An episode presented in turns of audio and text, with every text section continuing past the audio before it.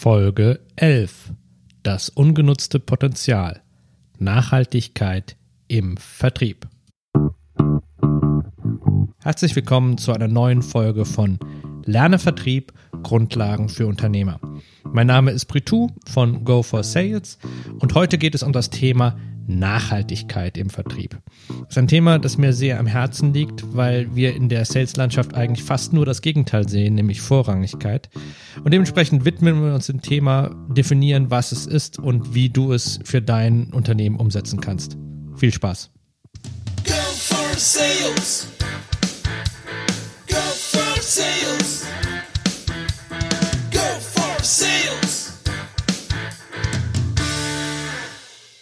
Bevor wir inhaltlich in diese Folge einsteigen, möchte ich eine Ankündigung machen und die betrifft die Philosophie ähm, dieses Podcasts. Denn unser Konzept äh, war es immer gewesen, dass der Podcast werbefrei bleibt. Das heißt in zweierlei Hinsicht, nämlich ähm, einmal werbefrei gegenüber Dritten.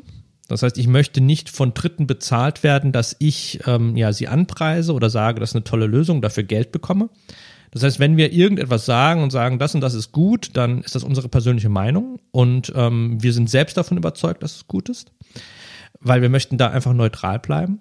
Und zum Zweiten auch ähm, bezüglich Eigenwerbung, die so minimal wie möglich ähm, ähm, ausfallen zu lassen. Ähm, ganz geht's natürlich nicht, weil klar, man muss irgendwie einen Kontext herstellen, man muss ja auch irgendwie sagen, was man macht wieso man es macht und warum du auch uns zuhören solltest. Also so ganz geht's nicht, aber so klein wie möglich, weil das ist etwas, was mich persönlich immer sehr, sehr nervt, wenn ähm, ja in Podcasts Eigenwerbung gemacht wird und man merkt, okay, das ist jetzt rein nur Werbung und ähm, hat keinen inhaltlichen Nutzen. Und wenn wir jetzt schon beim Inhalt sind, beim Inhalt haben wir eine ganz klare Philosophie und diese Philosophie ist Don't hold back. Das bedeutet, wir halten unser Wissen nicht zurück. Es sollte nicht der, die Situation eintreten, dass ähm, du das Gefühl hast, ah, okay, jetzt weiß ich so ein kleines bisschen, wie das funktioniert, aber um das jetzt genauer zu verstehen, muss ich jetzt Go for Sales buchen. Ja, muss jetzt dafür Geld bezahlen. Also wir versuchen in diesen 22 Folgen tatsächlich alles, was die Grundlagen des Vertriebes betrifft, anzusprechen und äh, ohne dass jetzt irgendwie da eine, eine Lücke entsteht. Und wenn eine Lücke entsteht, dann kann man mich anschreiben und dann beantworte ich diese Lücke. Das ist der Deal dieses Podcasts.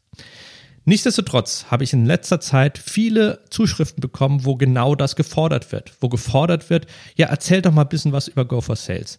Erzähl doch mal über deine eigene Gründungsgeschichte. Ähm, was sind Fehler, die du gemacht hast? Was sind ähm, ja, Dinge, die du, ähm, die du richtig gemacht hast? Die Schwierigkeit, die ich mit dieser Anfrage habe, ist, ähm, der Podcast ist kein Gründungspodcast. Ja, es geht nicht um Gründung der Podcast richtet sich zwar auch an Gründer, allerdings auch an etablierte Unternehmen, die schon lange ihre Gründung hinter sich haben. Das heißt, ich möchte da im Grunde diese Konsistenz behalten. Allerdings hat letztens ein Mitarbeiter gesagt, das war ein tolles Feedback, ähm, du Britu, aber jeder Vertrieb ist doch auch eine Gründung. Und damit hat der Mitarbeiter vollkommen recht. Und das ähm, hat mich auch jetzt dazu bewogen, da ein bisschen umzudenken. Ähm, denn schließlich ist es wirklich so, dass immer wenn der Vertrieb ähm, gegründet wird, es irgendwo auch Parallelen zu einer Firmengründung halt eben gibt. Und ähm, da kann man jetzt wieder sehr viele Parallelen finden zwischen der Gründung von Go for Sales, ja, die mit einer Person, nämlich mir, äh, als Einzelunternehmer äh, stattgefunden hat, hin zu einer GmbH und Co. KG mit vielen, ja, verschiedenen dedizierten Rollen und ähm, Aufgabenprofilen. Und da kann man sehr gut ähm, so eine Parallelität herstellen.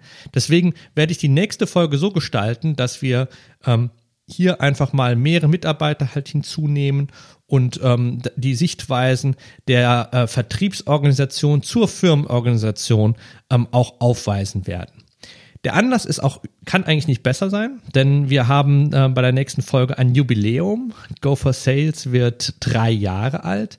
Und das ist, wie gesagt, dann auch ein schöner Anlass, ähm, da nochmal die Geschichte und die Parallelen äh, zur Vertriebsentwicklung und zum Vertriebsaufbau ähm, aufzuzeigen. Und anlässlich von diesem Jubiläum werden wir auch ein Geschenk ja, man kann schon sagen, an die Welt raushauen. das ist nämlich etwas, womit äh, wohl niemand gerechnet hat oder rechnen wird. Also wir laufen da komplett unter dem Radar, was passiert. Ähm, also eine große Überraschung. Sei daher gespannt, was in der nächsten Podcast-Folge passiert. Ich kann dir nur so viel verraten, wenn du zu derjenigen äh, Zielgruppe gehörst, die wir gerne erreichen möchten, die den Vertrieb sinnvoll aufbauen möchte und wie wir auch heute lernen werden, nachhaltig aufbauen möchte, dann äh, wird dich das sehr, sehr freuen. Daher sei gespannt auf die nächste Folge. Okay, dann kommen wir jetzt allerdings zum eigentlichen Thema, dem Thema das ungenutzte Potenzial, womit ich die Nachhaltigkeit im Vertrieb meine. Ähm, ein ja, ein Prinzip, das wir im Grunde sehr, sehr selten sehen, wenn wir uns Unternehmen anschauen. Weil wenn wir uns Unternehmen anschauen, arbeiten die meisten, ich würde sagen 90 Prozent aller Unternehmen mit dem Prinzip der Vorrangigkeit, was das krasse Gegenteil davon ist. Und die Begriffe möchte ich gerne ähm, äh, abgrenzen. Was ist Nachhaltigkeit? Was ist Vorrangigkeit? Also der Begriff Vorrangigkeit ist von uns geprägt. Ähm, findet man jetzt vielleicht nicht, wenn man es irgendwie googelt, aber das ist etwas, was ich gerne in den Kontext einarbeiten möchte und euch erklären möchte. Zuvor allerdings erstmal eine allgemeine Definition der Nachhaltigkeit. Was ist das? Und wir alle kennen ihn, wir alle haben so ein Gefühl, was könnte es bedeuten. Ähm, allerdings möchte ich jetzt einfach mal ganz klar definieren, was ist das? Also was sind die Facts? Was ist der Definition der Nachhaltigkeit. Und ähm, da sieht man dann halt, dass, äh, ich habe nachgeschlagen, dass der Begriff aus der Forstwirtschaft kommt, ist also ein forstwirtschaftliches Prinzip, nach dem nicht mehr Holz gefällt werden darf, als jeweils nachwachsen kann. Und das total Spannende an diesem Prinzip ist die Perspektive. Nämlich, ich fange am Ende an. Ich fange hinten an. Ich schaue erstmal, wie lange dauert es, bis etwas nachwachsen kann. Was sind die Kriterien, damit etwas nachwachsen kann? Und erst dann fälle ich den Baum. Anstatt, das wäre das vorrangige Prinzip, zu sagen, ich brauche Holz, ja, mir ist kalt, ich brauche ein Haus, ich brauche ein Schiff oder was auch immer, ja, und dann fälle ich. Und ob das dann nachwächst oder wie es nachwächst, das interessiert mich jetzt erstmal nicht mehr. Also schauen wir uns zum Beispiel den Schiffsbau der, der von Großbritannien an. Ja, also die haben quasi ganz ähm, Großbritannien abgeholzt für ihre Schiffe, für ihre Riesenarmada, die sie auch hatten. Und das war natürlich auch sehr erfolgreich, politisch gesehen. Allerdings gibt's jetzt in England nicht mehr viel Wald. So, also das wäre jetzt ein krasses Gegenteil, das wäre Vorrangigkeit. Ich nehme meine Bedürfnisse, die ich jetzt in diesem Moment habe, und setze sie als absolut. Und was danach kommt, hm, ist erstmal egal. Und dieses forstwirtschaftliche Prinzip kann man natürlich in viele ökologische Themen halt einbinden. Wie zum Beispiel, finde ich gerade spannend, das Thema Koltanabbau. Koltan ist ein Mineral, das zum Beispiel im Kongo vorkommt und dort unter unmenschlichen äh, Bedingungen, teilweise Kinderarbeit etc. abgebaut wird und ist im Endeffekt in fast jedem modernen elektronischen Gerät drin. In all unseren Smartphones, in Computern, auch in Elektromotoren von Autos ähm, wird das verwandt. Ja? Also das ist zum Beispiel eine interessante Diskussion darüber. Ja? Wie wird es abgebaut und vor allem, wie lange reichen die Vorräte? Weil bisher wurde dieses Mineral so gut wie gar nicht beansprucht. Es hat ewig geschlummert und jetzt wird es in Massen benötigt. Und wie kann man da ein nachhaltiges Konzept daraus machen, das natürlich auch die Bedingungen und die Lebensbedingungen von uns natürlich weiterhin stark lässt, dass wir uns an unseren Luxus, den wir haben, den, an dem wir uns gewohnt haben, dass der nicht weniger wird, aber auf der anderen Seite bitte nicht auf Lasten von anderen Menschen, ja, die dafür ähm, teilweise sterben. Also bitte nicht falsch verstehen, das soll jetzt hier kein politischer Podcast werden. Aber es gibt einfach Themen, die mich da in dem Thema Nachhaltigkeit, Ökologie wirklich emotional berühren. Zum Beispiel das Thema Klimawandel. Ähm, da gibt es ja einfach eine Riesendebatte, ob es diesen Klimawandel gibt oder nicht. Ja, Wissenschaftler zeigen, es gibt ihn. Politiker sagen teilweise, ihn gibt es nicht. Und da wird ein Diskurs drüber gespro äh, gesprochen. Und ganz ehrlich, ich kann beide Seiten nicht nachvollziehen. Also ich kann nicht wirklich genau sagen, es gibt den, weil ich bin kein Wissenschaftler. Wenn ich Wissenschaftler wäre, könnte ich es vielleicht verifizieren. Ich bin auch kein Politiker und will das auch nicht irgendwie polemisch oder populistisch aufarbeiten. Ähm, mir ist es persönlich auch egal, ob es ihn gibt oder nicht. Hauptsache, wir tun so, als ob es ihn gibt. ja, weil was haben wir denn zu verlieren? Wir haben nur zu verlieren, dass unsere Luft sauberer wird und dass wir insgesamt eine, eine, eine, eine Welt unseren Kindern hinterlassen, die besser ist, als wenn wir so tun, als ob es keinen Klimawandel gäbe. Und das Prinzip, es geht nicht, ob es es gibt oder nicht, es geht darum, was hinterlassen wir. Und da finde ich saubere Luft einfach ein Argument, dass wir da nicht ausschlagen können. Egal, ob wir jetzt Befürworter sind für, vom Klimawandel oder sagen, nee, den gibt es gar nicht, das ist eine Verschwörungstheorie oder was auch immer. So, und jetzt wird es spannend, weil wir haben nicht nur noch eine ökologische Definition der Nachhaltigkeit, sondern jetzt geht es darum, dass Menschen miteinander irgendwo in Zusammenhang gebracht werden, dass Menschen sich gegenseitig fördern können, aber auch irgendwie auch behindern können und das über Generationen hinweg. Das heißt, wenn wir uns jetzt Gedanken machen, wie unsere Kinder, ja, ähm, in mehreren Jahren vielleicht in, in deutschen Flüssen wieder schwimmen können, was sie in den meisten momentan nicht können. Aber wenn, wenn, wenn wir uns darüber Gedanken machen, dann ist es nicht nur noch reine Ökologie, sondern es geht darum, wie wir als Menschen zusammen leben wollen und wie wir das Konzept an unsere Kinder vererben möchten. Und deswegen sind wir jetzt nicht nur noch in einer ökologischen Definition, sondern vor allem auch in einer sozialen, gesellschaftlichen Definition drin, die besagt, dass wir, die Erwachsenen, die Generation, die jetzt am Drücker ist, die jetzt handelt, zwar wachsen darf und natürlich auch versuchen muss, die eigenen Bedürfnisse zu befriedigen, allerdings nicht die Chancen der nachfolgenden Generation irgendwie versucht zu riskieren, weil die möchten nämlich auch ihre Bedürfnisse befriedigen können in der gleichen Art und Weise, wie wir es tun. Und wenn wir jetzt anfangen, ähm, wegen unserem Eigennutz nach folgende Generation zu behindern darin, dann ist das eben keine Nachhaltigkeit, dann ist das Vorrangigkeit, weil wir uns selber quasi vor der nächsten Generation sehen. Also nochmal, Nachhaltigkeit in der sozialen Definition ist, ich möchte, dass die nächste Generation die gleichen Chancen hat, die wir hatten, vielleicht sogar noch bessere. So, wenn wir jetzt beide Definitionen übereinander legen, einmal die ökologische, aber auch die soziale Definition, dann haben beide Begriffe gemein, dass es sich um die Befriedigung von Bedürfnissen dreht, allerdings nicht zu jedem Preis. Und wenn wir jetzt Bedürfnisse haben, dann schaffen wir ganz schnell die Überleitung zum Vertrieb, weil um nichts anderes geht es im Vertrieb. Es ist die Kommunikation, wie man Bedürfnisse befriedigen kann. Und zwar von allen Parteien. Einmal von mir als Vertriebler, der mit dem Vertrieb seinen Lebensunterhalt verdient. Zum anderen mein Unternehmen, für das ich arbeite, das durch mich Fortschritt erzielen möchte. Und aber auch die Bedürfnisse meines Kunden, dessen Bedürfnisse ich ja quasi befriedigen möchte durch die Lösung seines Problems. Und ein nachhaltiger Vertrieb schaut wirklich, dass alle drei Parteien gleichgewichtet auch miteinander, ähm, ja, aus einer solchen Verkaufssituation heraustreten, dass alle drei daraus profitieren und nicht irgendjemand auf der Strecke bleibt.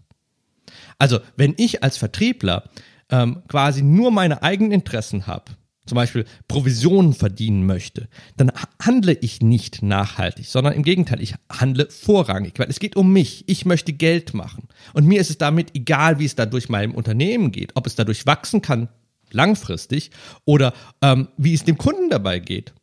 Auf der anderen Seite gibt es auch den Fall, den sieht man auch häufig, dass Menschen sich einem Unternehmen komplett unterordnen und dort quasi jede Silhouette verlieren zu ihrer Persönlichkeit sondern einfach nur noch im Dienst dieses Unternehmens arbeiten, Überstunden schieben, Burnout sind etc. und dadurch komplett sich selbst vergessen. Kann auch kein nachhaltiges Konzept sein, weil wir das nicht auf Dauer so durchziehen können, ohne quasi zu scheitern, persönlich in diesem Fall zu scheitern.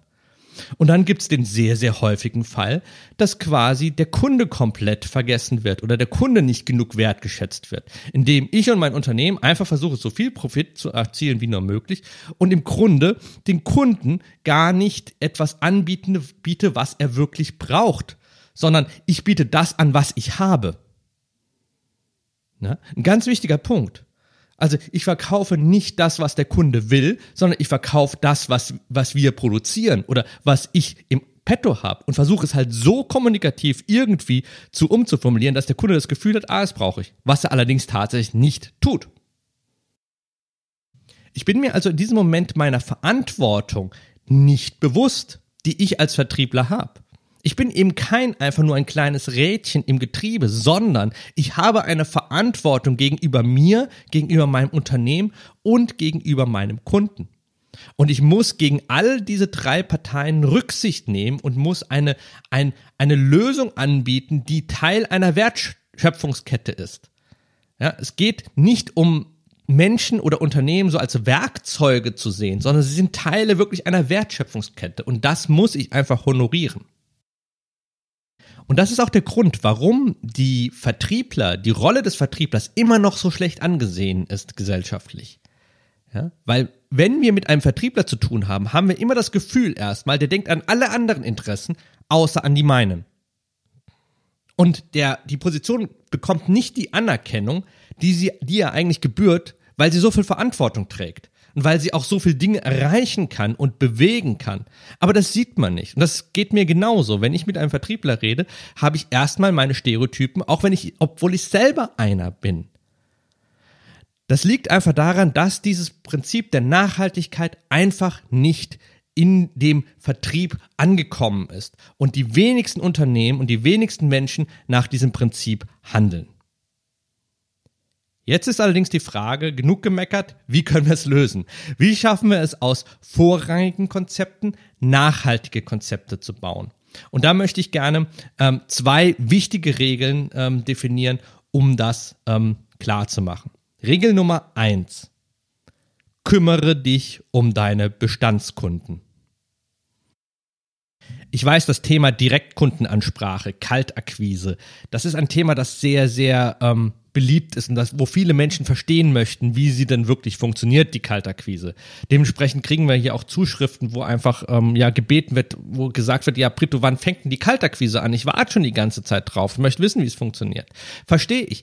Aber ich wollte es definitiv nicht an den Anfang setzen. Ich möchte diese Episode, dass du diese Episode verstehst und dir angehört hast, bevor wir erst in die Kaltakquise reingehen. Sie ist wichtig, sie ist elementar, aber genauso wichtig ist die Bestandskundenpflege. Pflege. Denn diese Kunden geben dir jetzt schon Geld. Diese Kunden halten dein Unternehmen am Laufen.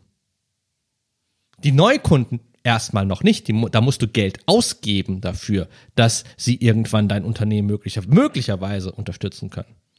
Ja?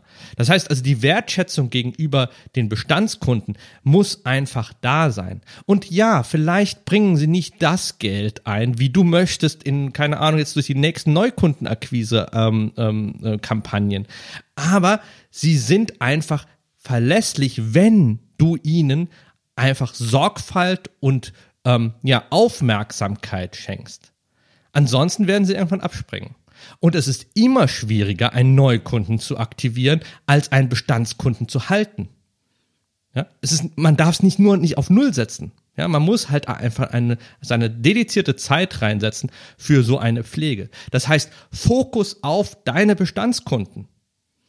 Ich meine, ein gutes Beispiel, wie es nicht funktioniert oder was totaler Irrsinn ist, ist, wenn man sich die ähm, Verträge von Telekommunikationsunternehmen anschaut.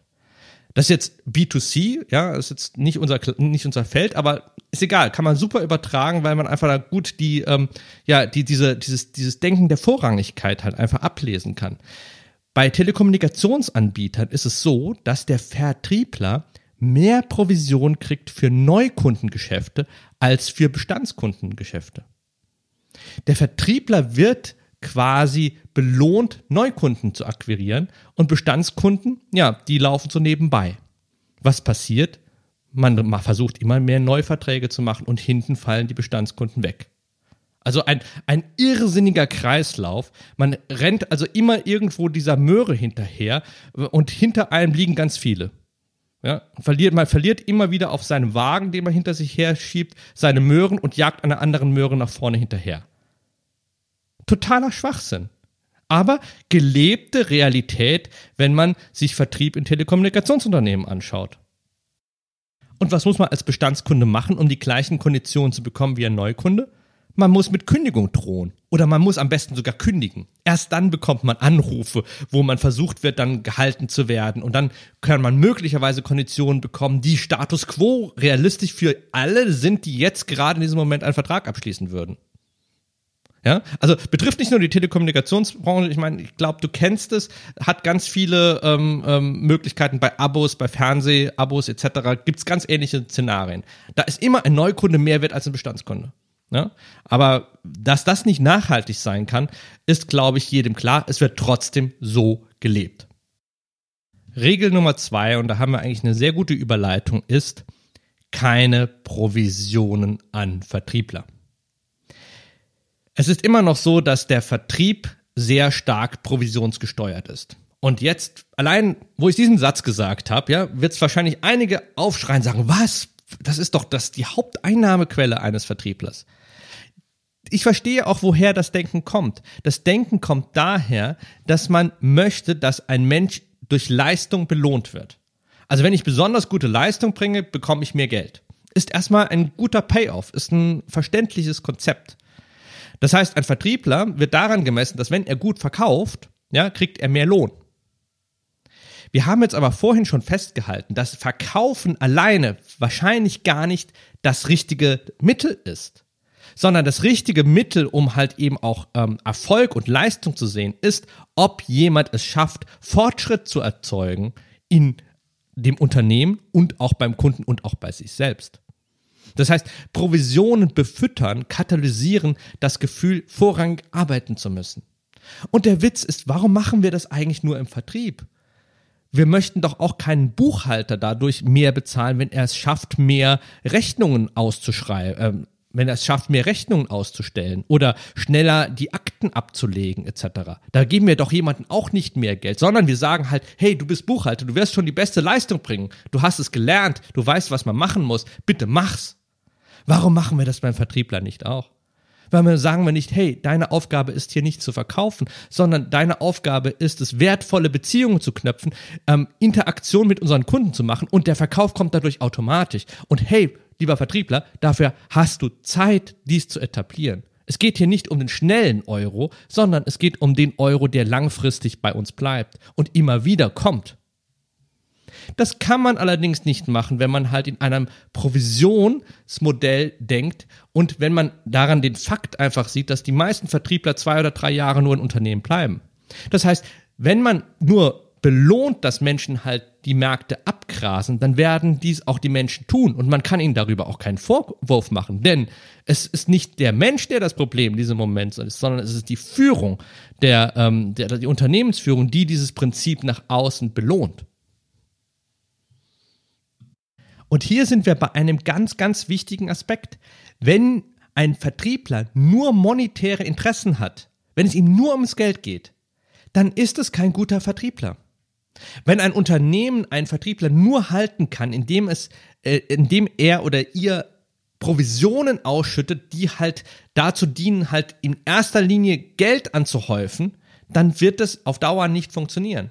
Denn die Unternehmensführung muss etwas ganz anderes machen, nicht nur gegenüber dem Vertriebler, auch gegen allen anderen Mitarbeitern. Das ist eine andere Bezahlung. Diese Bezahlung ist Wertschätzung, Akzeptanz, sehen, was jemand macht, sehen, was jemand in die Wege leitet, um ein Ziel zu erreichen, um sich, das Unternehmen und auch den Kunden weiterzubringen, um einfach Fortschritt und Wachstum für alle Parteien zu sichern.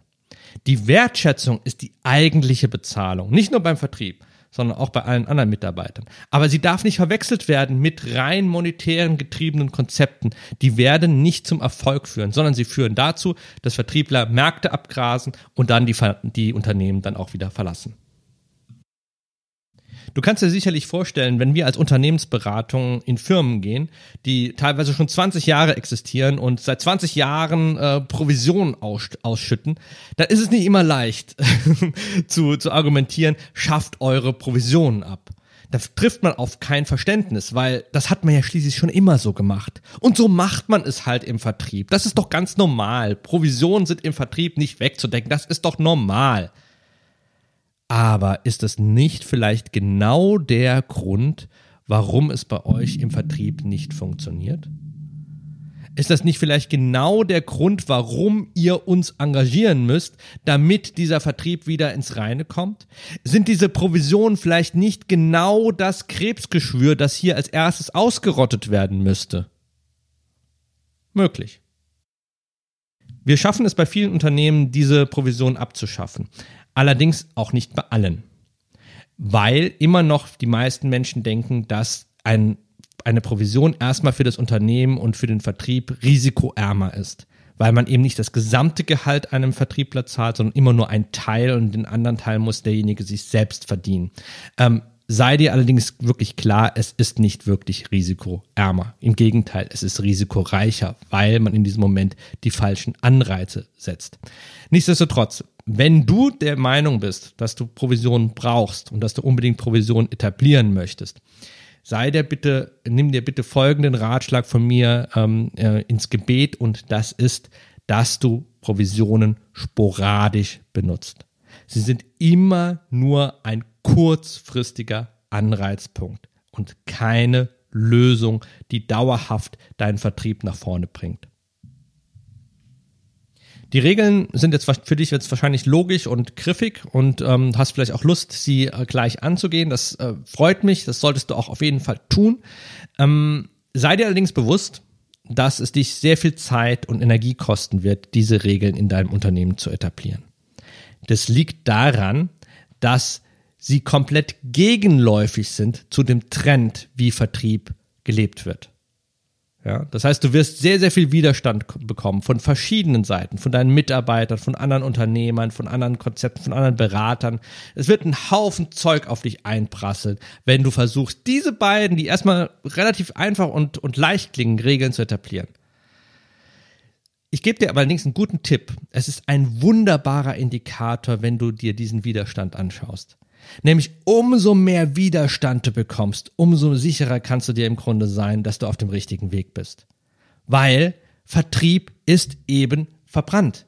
Vertrieb machen die meisten Menschen schlecht. Vertrieb ist etwas, wo die meisten Unternehmen Schwächen haben. Und wenn die dir Widerstand geben und sagen, das kann nicht richtig sein, im Umkehrschluss, du kriegst so die Idee, äh, heißt es im Grunde, ah, ich bin auf dem richtigen Weg. Zum Schluss dieser Folge möchte ich gerne dir noch einen Ausblick geben. Was passiert denn, wenn du die Regeln befolgst? Was sind die Auswirkungen der Nachhaltigkeit im Vertrieb? Bei Punkt Nummer eins, dem Fokus auf Bestandskunden, wird Folgendes passieren, dass dein Kunde wächst. Dein Kunde entwickelt sich. Die Wurzeln deines Kundenunternehmens werden stärker. Und dadurch wird er dich auch mehr beteiligen. Dafür braucht man noch nicht mal irgendwelche Verträge. Es wird einfach zwangsläufig so kommen, dass wenn du etwas machst und wenn etwas gut ist, was du machst, dass du auch davon wieder etwas zurückbekommst. Das ist einfach ein ganz klares menschliches Prinzip. Wir wollen nämlich nicht Menschen, die uns helfen, irgendwo etwas Böses, sondern wir möchten ihnen auch helfen. Das ist ein menschliches, soziales Prinzip.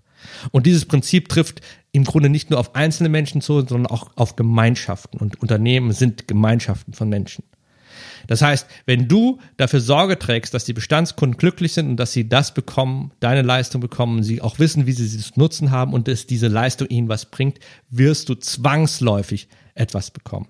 Nachfolgeaufträge, größere Aufträge, also Stichwort Upselling, also mehr von dem gleichen, das du verkaufen kannst, oder Cross-Selling, andere Produkte in deiner Linie, die du verkaufen kannst, aber auch Referenzen. Das heißt, ähm, die Empfehlung, die Sogwirkung, die dadurch entstehen wird, wird dazu führen, dass du auch Kunden bekommst durch deine anderen Kunden. Und das ist ein absolut nicht zu vernachlässigender Faktor für deine Unternehmensentwicklung. Punkt Nummer zwei. Was führt dazu, äh, wenn du die Provision abschaffst? Nun, es wird Folgendes passieren, ähm, dass im Grunde die Anreizpunkte anders sind und deine Struktur und deine Philosophie im Unternehmen und das, was du verkaufst, einen ganz anderen Wert bekommt. Nämlich es geht weg von dem rein monetären ich meine, dieses Prinzip des reinen Geldes, das ist ein, ein, ein Prinzip, das komplett fiktiv ist, das im Grunde gar keinen wirklichen Nutzen hat. Wenn ich nur noch etwas verkaufe, weil ich Geld machen möchte und ich verkaufe es an jemanden, damit er Geld spart, ja, was passiert denn dann? dann krieg ich mehr Geld und der andere kriegt auch mehr Geld, weil er einspart. Das heißt, wir haben alle mehr Geld gemacht. Und okay, was vergeben wir dann an die Nachwelt? Mehr Geld.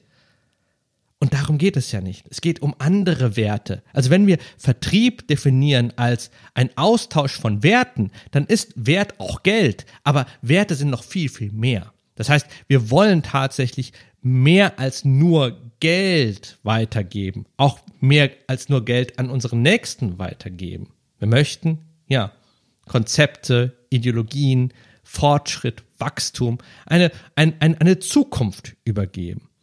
Und darum geht es, wenn wir Provisionen abschaffen. Es ist ein kleiner, erst im Moment kleiner Schritt, der aber einen großen Impact hat, wie Menschen auch innerhalb des Vertriebes für dein Unternehmen arbeiten. Ich hoffe, die Folge hat dir gefallen. Wenn dem so ist, ähm, will ich kein Geld von dir, um bei dem Thema zu bleiben. Das ist nicht der Antrieb, den ich für diese Podcast-Folge habe, ähm, sondern lass doch einfach einen Kommentar bei iTunes und gib mir eine Bewertung, wie du den ähm, Podcast findest. Das ist ähm, die Form von Wert, Schätzung, die du mir gegenüber geben könntest und ich einfach als Feedback habe, ähm, wo ich weiß, wo ich stehe und wie viel es dir gebracht hat. Vielen Dank für deine Aufmerksamkeit und wir sehen uns bei der nächsten Folge, wo die Überraschung released wird. Also freu dich drauf. Bis dahin, dein Britou. Go for sales. Go for sales.